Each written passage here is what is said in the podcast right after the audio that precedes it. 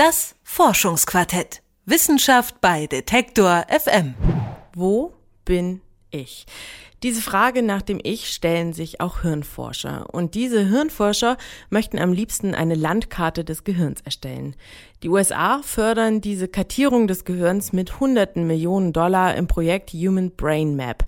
Und die Europäische Union hat mit ähnlichem Ziel das Human Brain Project gestartet. Eine solche komplette Karte soll Aufbau und Funktionen des Gehirns verständlicher machen. Sie soll Überblick verschaffen. Diesen Überblick suchen auch unsere Redakteure Mike Sattler und Max Heke. Dazu haben sie sich in das Labyrinth Gehirn hineingetraut. Äh, hallo Mike. Hallo Max.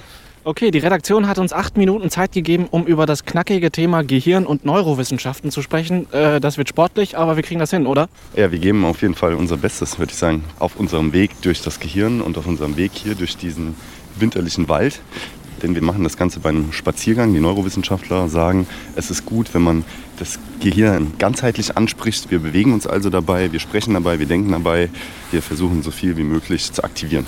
Dann kriegen wir das in der Kürze der Zeit hin. Du warst letzte Woche im Max-Planck-Institut für Kognitions- und Neurowissenschaften hier in Leipzig und da schauen sich die Wissenschaftler mit verschiedenen Apparaten unser Gehirn an. Stellen wir uns mal vor, wir sind jetzt im Labor des Max-Planck-Instituts. Du liegst auf dem Tisch, ich halte ein Skalpell in der Hand, jetzt wird es ein bisschen pikant und schneide deine Schädeldecke auf und klappe die so zur Seite. Was finde ich da, wenn ich, wenn ich das mache? Ja, also du siehst natürlich, es hat wahrscheinlich jeder jetzt schon so ein Bild im Kopf von diesen ganzen Windungen und Tälern und Furchen, diese typische eben Gehirnoberfläche. Und diese ganzen Windungen und Furchen, das ist eben die Hirnrinde, der sogenannte Cortex. Das ist so eine zwei bis fünf Millimeter dicke Schicht ungefähr erstmal. Und die besteht eben aus Milliarden von Neuronen. So, das siehst du. Wenn du dich ein bisschen auskennst, dann kannst du vielleicht noch sehen, okay, hier sind tiefere Täler, die markieren so ungefähr die verschiedenen Areale, Lappen im Gehirn, wie zum Beispiel den äh, Schläfenlappen an der Seite. Aber im Max-Planck-Institut, da wird jetzt nicht wirklich der Schädel geöffnet, das machen die dann nicht. Ja, das stimmt. Die Methode mit dem Skalpell ist ein bisschen rabiat. Das haben die Wissenschaftler damals so gemacht im ausgehenden 18.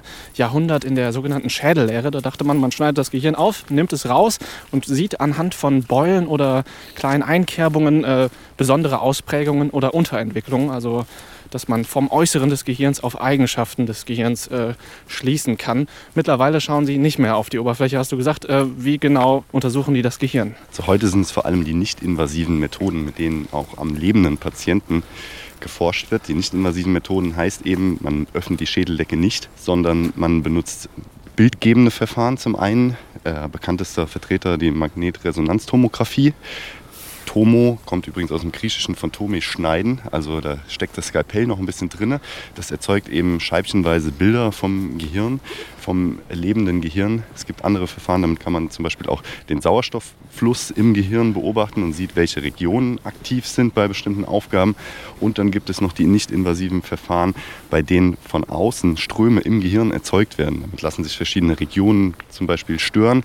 Probanden müssen bestimmte Aufgaben ausführen und die Forscher können dann sehen, was wird gestört, wie verändert sich das Verhalten der Probanden. Das ist ja auch Test. immer das, das Wichtige, ne? dass die äh, Probanden nehmen, die dann bestimmte Aufgaben erfüllen sollen, wie zum Beispiel irgendwie auf einen Monitor schauen und da irgendwie Bilder, Bildabfolgen kommen und irgendwas passiert äh, oder die müssen leichte Aufgaben erfüllen. Ja, also die bildgebenden Verfahren oder diese ganze Technik, die ist natürlich ziemlich, ziemlich Hightech und faszinierend deswegen, aber die tatsächliche Arbeit von den Neurowissenschaftlern besteht eben viel darin, diese Versuchsdesigns zu machen und sich genau zu überlegen, was wissen wir bis jetzt über das Gehirn, wo gehen wir davon aus, wo welche Funktionen zum Beispiel verarbeitet werden oder in welchen Netzwerken?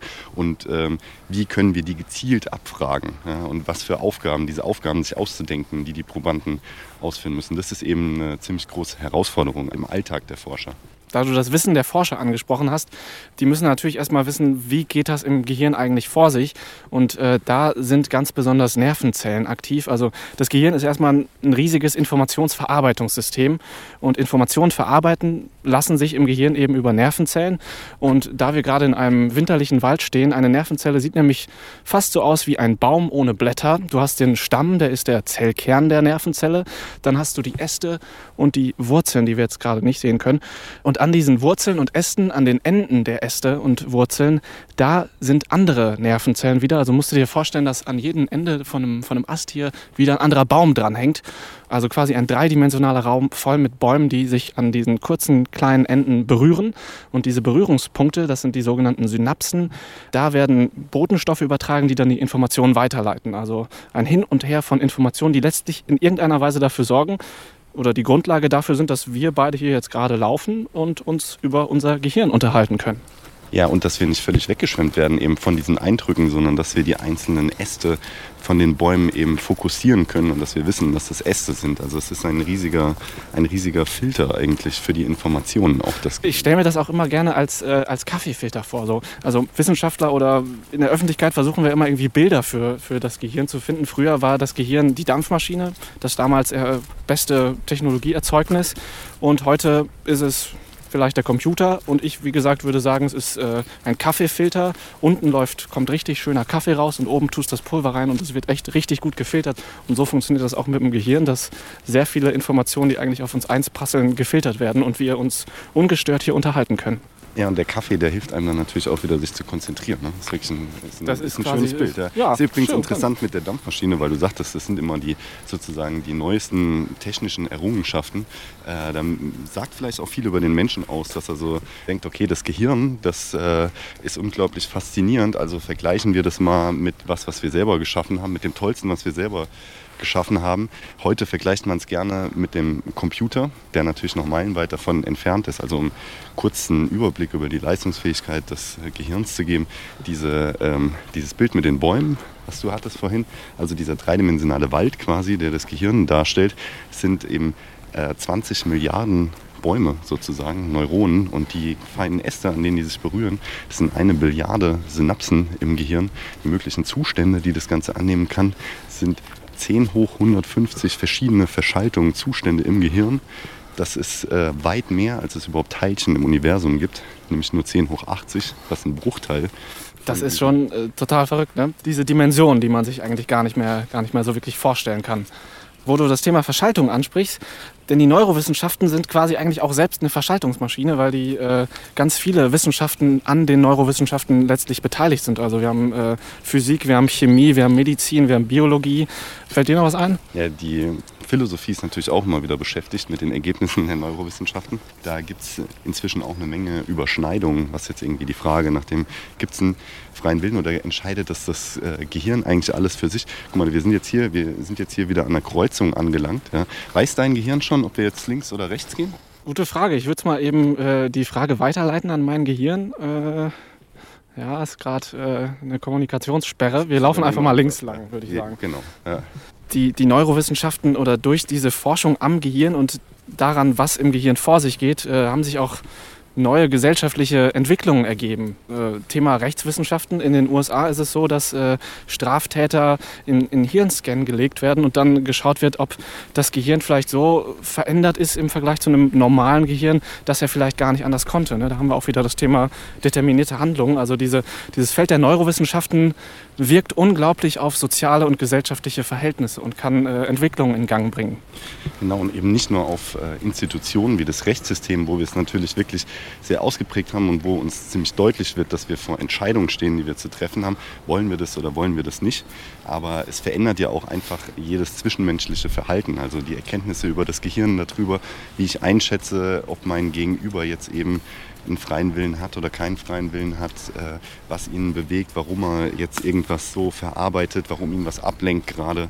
Äh, das verändert ja auch schon unsere zwischenmenschliche Kommunikation, unser Verhalten. Und das ist, glaube ich, was das macht die Neurowissenschaften oft so ein bisschen unheimlich.